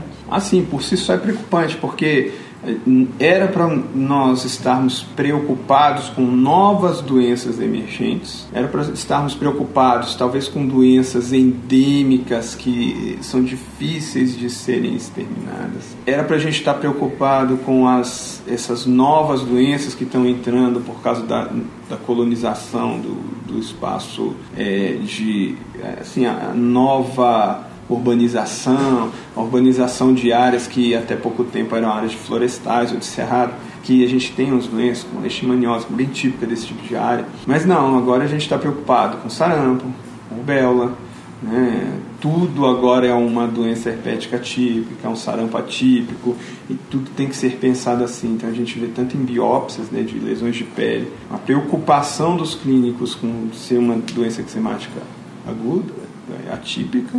E também, é, quando vem a óbito, tem sempre aquele pensamento: será que é uma febre amarela? Será que é uma, um sarampo? Será que é um, um, um vírus? Será que é um H1N1? A gente está realmente com a população médica um pouco assustada com a falha de cobertura e com a baixa adesão vacinal que a gente está tendo. É, a, a Natália, que foi a neuropediatra que eu conversei antes, falou a mesma coisa que você e ela ainda falou assim: ela se formou em 2012. Então, boa parte dessas doenças, rubéola, né, sarampo e tal, ela viu mais teoricamente do que na prática. Como foi na sua formação? Você viu bastante isso? Você viu mudar durante a sua prática médica? Eu formei em 2001 e mas eu tenho justamente a mesma ideia, né? A gente estudava essas doenças eczemáticas da infância como um capítulo à parte, realmente não se dava muita importância né, na cadeira de pediatria, isso passou assim, ah, existe, tal, aquela tabelinha para a gente decorar a diferença entre elas, mas eram estudadas todas numa única aula só. Quando eu fui fazer a especialização, né, que é um pouco mais restrito, com a, o atendimento tanto de biópsias, né, dermatopatologia, que é uma das coisas que eu faço melhor, e também a patologia de necrópsias, a gente começava a estudar às vezes os casos atípicos, que era assim, aquela criança que tinha uma imunodeficiência congênita ou às vezes até adquirida e que tinha essa doença como uma doença oportunista, uma doença assim que praticamente a gente não acreditava e lamentava ainda ter a circulação do, do agente, né? seja o vírus, seja o uma bactéria dessas, que são como a da coqueluche, que tem cobertura vacinal para ela, e a gente eh, só lamentava, mas sabia que ela estava excluída porque, por ela ter essas imunodeficiências adquiridas, a, a condição vacinal dela é pior, a chance da vacina funcionar nela é mais é pior também. Então a gente estudava assim, ah, existe o sarampo atípico que causa algumas pneumonias intersticiais, né? Um dos poucos casos de óbitos que a gente tem em influenza justamente em, em criança prematura, em criança com imunodeficiência, ou então extremos de idade. E hoje não, né? Hoje, por exemplo, a AIDS, né, que a gente tinha muitas dessas doenças vinculadas com a AIDS, até este tipo de doente já caiu bastante por causa da bo do bom tratamento que os doentes estão tendo. Mas a gente começa a ver de novo a preocupação com isso. Qualquer eczema que aparece, está lá a interrogação se é um sarampo, se é alguma coisa assim. É, Nem então, precisa mais ser não, o atípico, agora não, o medo também é do típico. O medo é do típico também. É, e, e, é interessante como vem, já temos essa preocupação, ela vem expressa nas requisições médicas, os pedidos que vêm do exame do laboratório, e a gente ainda está vendo pouco. Talvez porque a gente está na capital federal. Eu não sei se, se a gente andar um pouco mais aí adentro, nos sertões do país, a gente vai achar realmente os casos primários dessas doenças, como estão sendo reportados aí nos boletins epidemiológicos. Qual foi o caso mais assustador de doença imunoprevenível que você já pegou, assim, que você já viu? Os mais assustadores foram as febres amarelas do ano passado. A gente. E, e é terrível porque isso tem de repetição. Eu lembro de um caso, acho que esse caso foi realmente o mais assustador o caso mais assustador foi por volta de 2003, 2004. Não era uma época para a gente ter febre amarela. A febre amarela é de 7 7 anos, a gente sabe que tem um ciclo. E era um sujeito que estava triste, cabisbaixo, e os colegas resolveram levá-lo a uma cidade de veraneio aqui na periferia né, aqui do DF para tomar um banho de cachoeira, para relaxar. Chegando na cidade, ele não quis ir lá nas cachoeiras, ele estava cansado. Os colegas foram. Quando voltaram, ele já estava em choque dentro do, do hotel, né, da pousada. Trouxeram rapidamente para a cidade, ele morreu sangrando por todos os poros. Era um caso de febre amarela. Onde esse rapaz pegou essa febre amarela? Até hoje não sabemos. Foi um caso assustador porque parecia à época um caso autóctone, né? então seria uma febre amarela urbana. Tinha esse confundidor da viagem, a gente ficou com um ponto de interrogação muito grande. E aí, à época, a, realmente a saúde pública assustou bastante, fizeram bastante ação preventiva, com o tal do fumacê, campanhas, e não viram um surto. Mas foi assustador, porque a ideia que a gente tinha é que, pronto, começou, a gente vai ter de novo a urbanização da febre amarela. E era justamente um ano que a gente tinha muita dengue, a gente estava com muito Aedes circulando por aí. E, poxa, a dengue não, mas a febre amarela tem vacina. E é uma vacina muito eficaz, ela dura aí 10 a 20 anos. A gente não sabe exatamente quanto, por isso que a gente faz o reforço de 10 a 10 anos. Mas é uma coisa que está ali, à mão de todo mundo. E este ano, nós tivemos de novo, novo surto disso, de febre amarela, com muita gente morrendo. E é uma doença que a gente tem acesso à, vacina, a vacina é nacional, não tem problema de eh, interesses outros, interesses de multinacionais, interesses outros espúrios, não é nada disso. É simplesmente que as pessoas não fazem por quê? Porque dá um desconforto no dia seguinte, aí acha ruim. O resultado disso, pessoas morrem, morrem mesmo.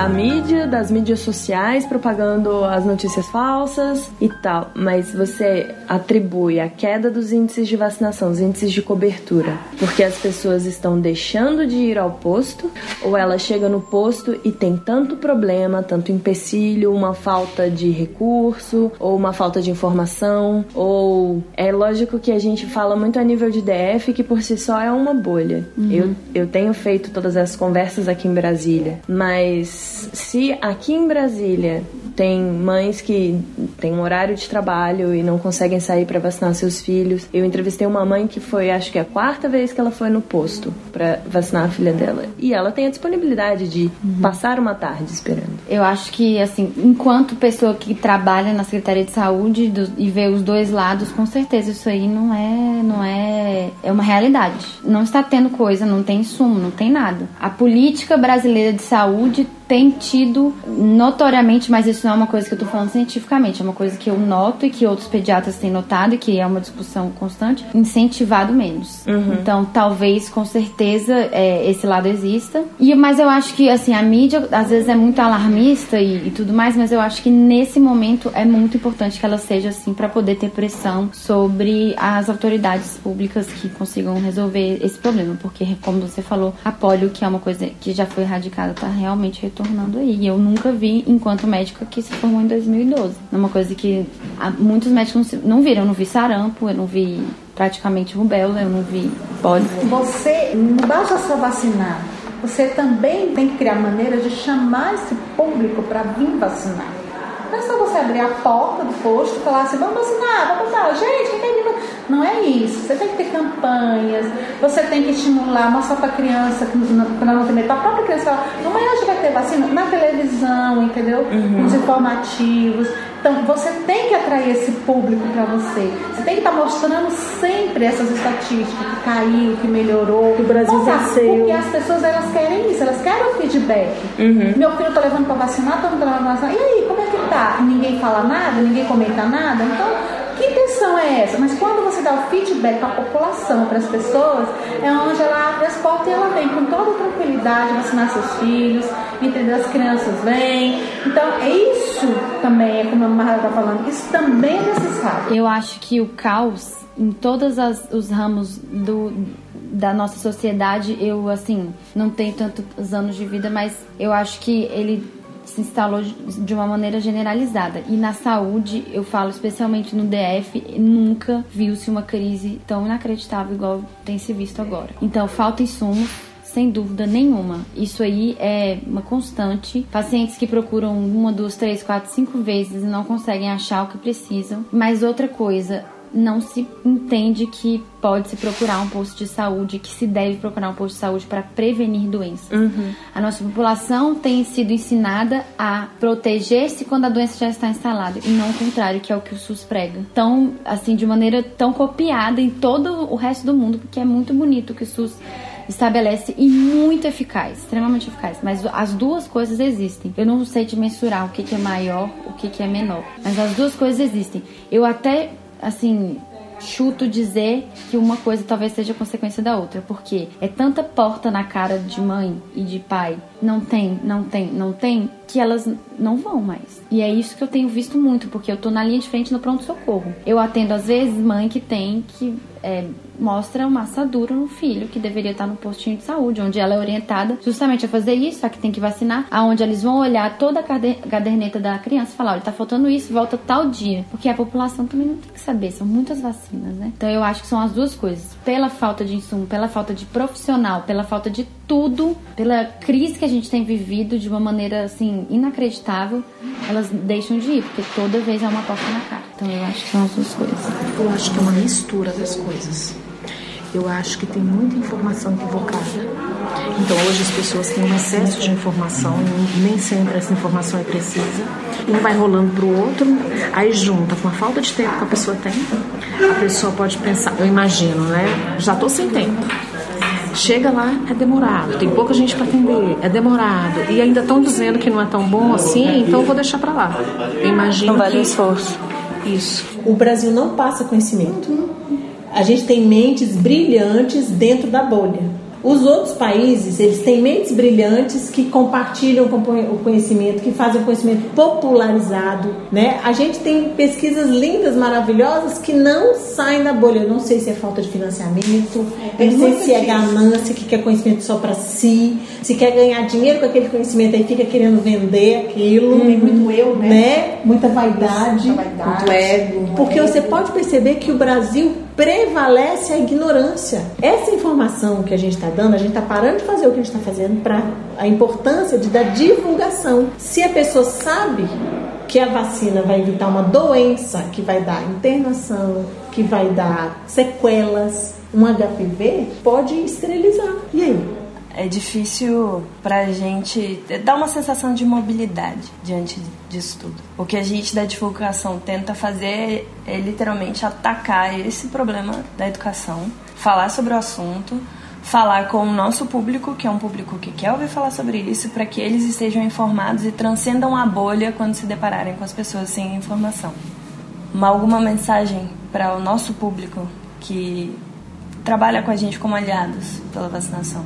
Eu tenho sim, eu tenho sim. É o seguinte, é, não desistam e saibam que a gente está numa geração que nunca se leu tanto, nunca se estudou tanto, nunca o jovem de classe baixa brasileiro teve acesso à leitura como tem hoje. Só que não é a leitura que vocês estão pensando, eles não estão lendo Machado de Assis, eles não estão lendo a cartilha, eles estão lendo as mensagens de Facebook. Se vocês forem lideranças nas redes sociais, eles vão ler as suas mensagens. Então não desistam. É esse pessoal que a gente tem que atacar. Né? É, e a gente tem agora armas para isso. Tá aí, tá, tá ao nosso alcance e não é tão difícil dominar essas técnicas. Isso está pervertendo o acesso à informação e agora a gente vê essas coisas absurdas, existência de antivaxxers, até gente que acredita na Terra plana, faz parte do desenvolvimento dessas novas ferramentas para disseminar cultura, literatura, é, e mesmo ciência. Então, a gente não pode ficar alheio a isso, tem que entrar. E aí, para vocês que estão aí escutando, é, lembre-se disso. Nunca se leu tanto, nunca se prestou tanto atenção à palavra escrita nesse país e no mundo inteiro. Então, aproveitem.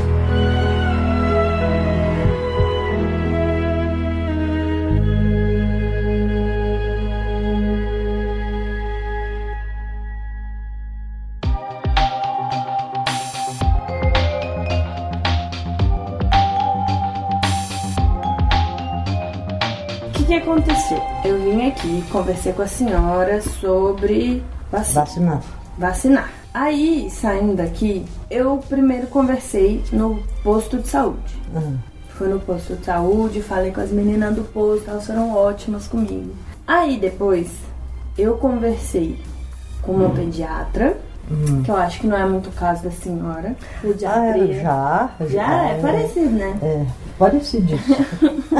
e conversei com o Gu, ontem. Uhum. E aí eu vou abrir aqui o áudio do que o Gu falou e que o pessoal te mandou um recadinho. Bom, então a nossa avó, né, ela é uma pessoa de, de uma personalidade bastante forte. Toda vez que a gente entra em contato com algum antígeno externo, nosso corpo faz uma reação. E essa reação é justamente para o combate àquele estímulo que a gente tem, um agente injuriante externo. E a vacina de certa forma, são agentes injuriantes externos. É claro que eles são inativados, não têm potencial de fazer uma doença patológica, mas pode dar um pouquinho de reação sim. Daí, o que a pessoa percebe é muito variável. Às vezes, a pessoa percebe aquela reação como um leve mal-estar, um cansaço. Às vezes, a pessoa já sugestionada potencializa aquilo ali e o sistema é, límbico dela, né, o sistema de emoções, pode amplificar e tornar aquilo uma pequena tragédia, o que na verdade em geral não é. Antes de finalizar, então eu tenho um pedido: mandar um recado para minha avó que não vacina contra a gripe nem amarrada, Nossa. porque ela vacinou uma vez e teve reação. Entendi. Ela ficou com febre. Aí agora ela disse que a vacina não, não toma de jeito nenhum. Uhum. O recado que a gente dá para ela é que a gente viu a diminuição de hospitalização em idoso. Porque o idoso antes, quando tinha gripe, ele complicava, podia ter um problema maior que se resolvia só em internação hospitalar ou até não chegava a ser internado e falecia. Pneumonia. Pneumonia, alguma doença respiratória que complica, qualquer coisa que acontece aqui no aparelho respiratório, tem acesso rápido aqui para as meninges, uhum. o pulmão, o órgão vital, o coração do idoso, se fica tossindo, ele sofre impacto de pressão. Então, uhum. o idoso ele não pode ter gripe. E a gripe que a gente faz, a gente pega três cepas. Durante todo o ano a gente fica colhendo em hospitais uhum. sentinela a gente fica colhendo suave do, das pessoas que estão diagnosticadas com gripe. Aí cada hospital sentinela manda essas cepas para uma central no, no, Brasil e o Brasil manda para uma central no mundo. E aí eles vêm por hemisfério. Então, do hemisfério sul, manteve três cepas do ano passado e desse, mais ou menos igual, teve só uma alteração mínima, né? Mas manteve as mesmas cepas circulantes né? Teve uma diferença Então não. a vacina é para essas cepas que eles diagnosticam Exato. que é E são as frequente. que causam mais adoecimento, que foram para o hospital, que complicaram, que foram retiradas de doentes, que estavam graves, que a gente chama de síndrome respiratória grave. Não é uma gripe qualquer, é aquela que impede a pessoa de respirar. Uhum. Né? Viu, vó? Tá vendo, E? Dona Maria? acontece, o idoso, ele tem essa suscetibilidade de adoecer com mais frequência. Entendeu? Por isso que a gente vacina em primeiro sempre os idosos. Então, assim, quando as cepas já estão circulantes, a pessoa vem bem, mas ela já está gripada, ela só ainda não viu ainda Uhum. que está gripada. Aí ela coincide com a época que ela tomou vacina, e ela acha que foi da vacina, mas não foi. É vírus mortos, ele não causa gripe, nunca causou e nunca vai causar. E a gente Isso- faz essa vacina Entendeu? em grupos imunodeprimidos. A mesma vacina que a gente faz no idoso é a mesma que a gente faz A gente faz nos bebezinhos. seis, seis meses. Na. É. gestante e nas pessoas que têm doenças crônicas. E nos imunodeprimidos, a gente faz com gente que não tem proteção nenhuma. Entendeu? Os outros tomam porque quer, porque quer tomar também, mas não está na época deles. Eles não têm essa necessidade, como os idosos, os bebezinhos e os doentes crônicos têm. Eles As pessoas têm que essa fazem tratamentos Que prolongados. é esse público-alvo é que a gente quer, Quer vacinar. vacinar. É eles que a gente quer. Então a gente não dá essa vacina. Então eles quem não é muito dessas outras pessoas que querem essa vacina. Não, não toma não, não sei o quê, porque quer a vacina deles. Então tome sua vacina. É um direito tomar. seu. O, o meu objetivo aqui- final deste programa é vacinar minha avó. Fala pra ela que a gente fala um linguajar bem claro. Que o vírus é morto e esquartejado. Ainda tem isso. Porque não é, o cap- não é o vírus inteiro morto. É só um pedaço. É fracionado. Fracionado. Então não tem como dar doença. Entendeu? Senhoras e senhores, se vocês me acham uma pessoa insistente, é porque vocês não conhecem direito a minha avó. Depois de todo esse episódio, depois de pedir pro meu primo explicar o que pode ter acontecido com ela, depois das enfermeiras mandarem um recado super explicadinho e carinhoso pra ela falando da importância de vacinar, a minha avó ainda não estava convencida. Eu passei ainda uns 20 minutos reexplicando e refalando tudo pra ela e tirando todas as dúvidas dela sobre o que tinha sido falado, as perguntas que eu tinha feito, e ela ainda não estava convencida. Pois é, não- Então, quando a senhora for tomar a vacina, a senhora pode falar para a enfermeira: olha, eu tive muita reação da outra vez. Tem alguma coisa que eu posso fazer? Tem alguma época que eu possa tomar? Tira minha temperatura antes para ver se eu já não tô com febre. E a gente toma todos esses cuidados quando a senhora for tomar. Mas as enfermeiras explicam que a importância é que ele te protege de pegar a gripe novidade. Ah, que pode tá aparecer um, um- outro. uma, um um outro- outro, é outro vírus, tipo, um é. outro tipo. Ai, não. e aí a chance de, em vez de ser uma gripe simples, desenvolver Pode com uma pneumonia, pneumonia né? ou É. uma síndrome respiratória Mas eu, eu tenho vacina da pneumonia. Eu tomei. Mas a vacina da pneumonia é de bactéria. Ah, Chama pneumococo. E a gripe tive. é vírus. e não tive Porque está imunizada. Essa pneumonia a senhora não teve, com certeza. Porque tomou a vacina. Pois é. Mas o, a gripe é vírus. E aí ele não dá só a pneumonia. Ele dá todas as inflamações no sistema respiratório. E aí é isso que elas explicaram, que os idosos que tomaram a vacina são muito menos hospitalizados do que os que não tomaram. Certo. E o que o Gu explica é, a senhora tem a personalidade forte que nem eu. Então, quando a gente põe uma coisa na cabeça, ela acontece. É. Então, a gente tem que tomar cuidado também, Pra não ficar muito estressado Isso de, de, que personalidade forte se eu sei há muitos anos. Pois é. Então, que a gente Ah. tem que tomar cuidado, porque às vezes a gente somatiza. Ah, pois é, coisas. é. Mas não pode deixar de tomar a vacina Uhum. por causa disso. Com esses recadinhos. Próxima campanha da vacinação. Eu prometo que eu vou com a senhora.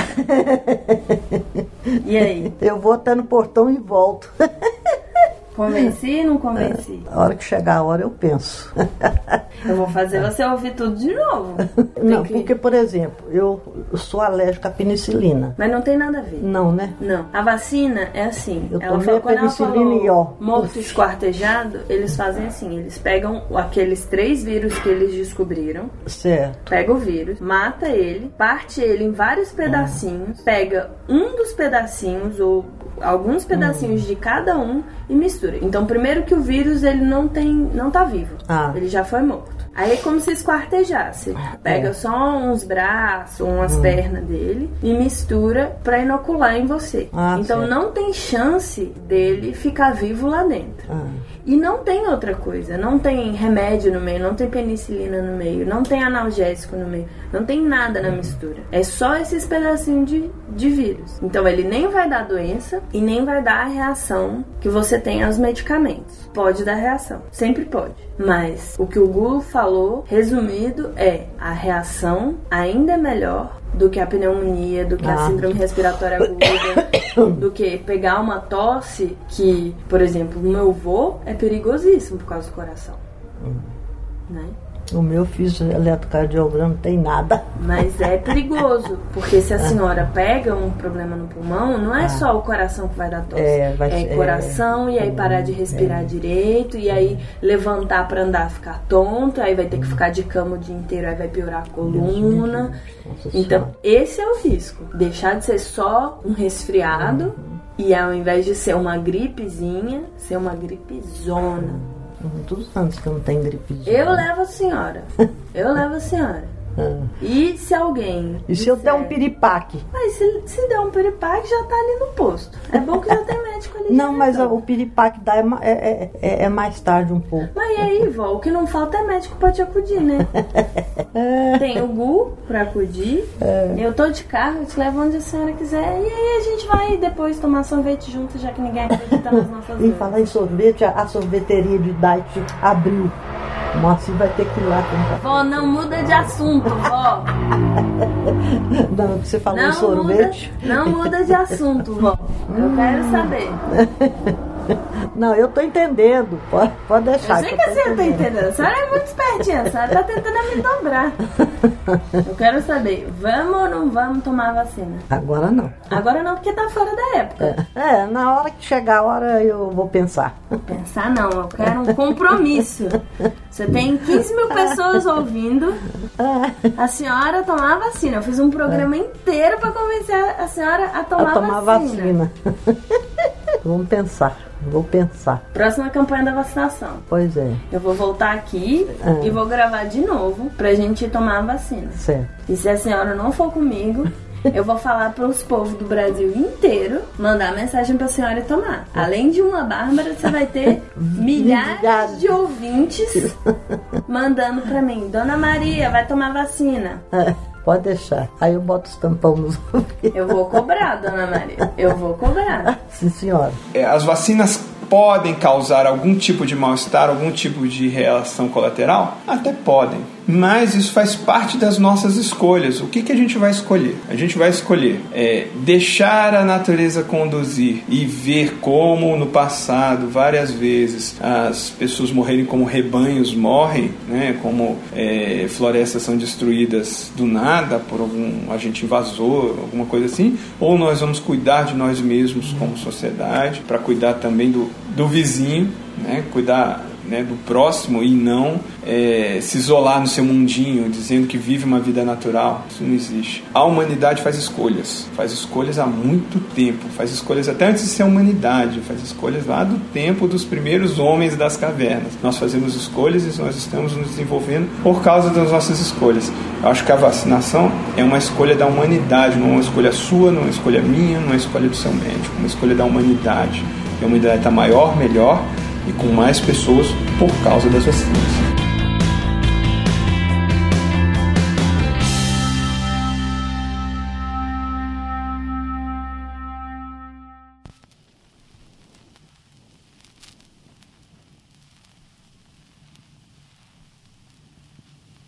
Ouvintes, não se preocupem. Depois que a gente almoçou e uma hora e meia depois que eu fui embora da casa da minha avó, ela me ligou no celular e aí ela me falou que se eu fosse com ela e se depois ela ganhasse um pirulito, que ela iria no posto vacinar contra a gripe.